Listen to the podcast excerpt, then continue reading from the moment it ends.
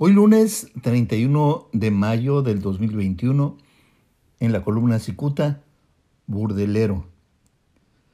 Portador insolente de la bandera de la honestidad y la decencia, el ambicioso Gerardo Álvarez Hernández quiere convertirse ahora en diputado para aplastar las leyes y mantenerse impune.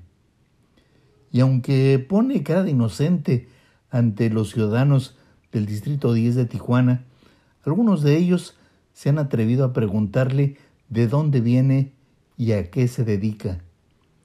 Con una seguridad que envidiaría a un actor segundón, don Gerardo Álvarez le responde que es empresario y que se destaca por su honestidad. Ni él mismo se la cree.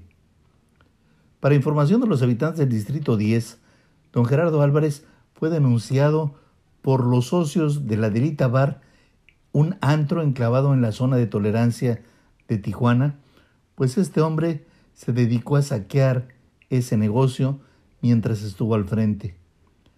Hace algunos años el columnista refirió que este señor intoxicó a su progenitora para obligarla a cederle todos sus bienes.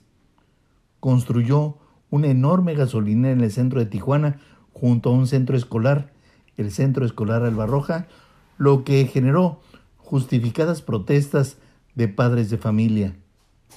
Han pasado varios años y ese expendio no ha obtenido el permiso de operación del municipio porque la ley no permite que hayan gasolineras junto a centros escolares.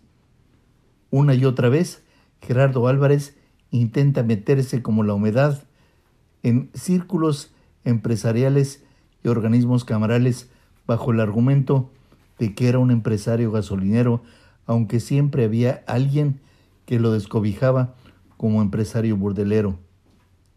El asunto es que este señor quiere ahora ser diputado y anda en plena campaña. Pide a los habitantes del Distrito 10 voten por él y seguramente algunos ingenuos caerán en la trampa. Ah, don Gerardo Álvarez es candidato de la coalición PAN-PRI-PRD y fue postulado, hágame favor, por el Partido Acción Nacional. Muchas gracias, le saluda Jaime Flores.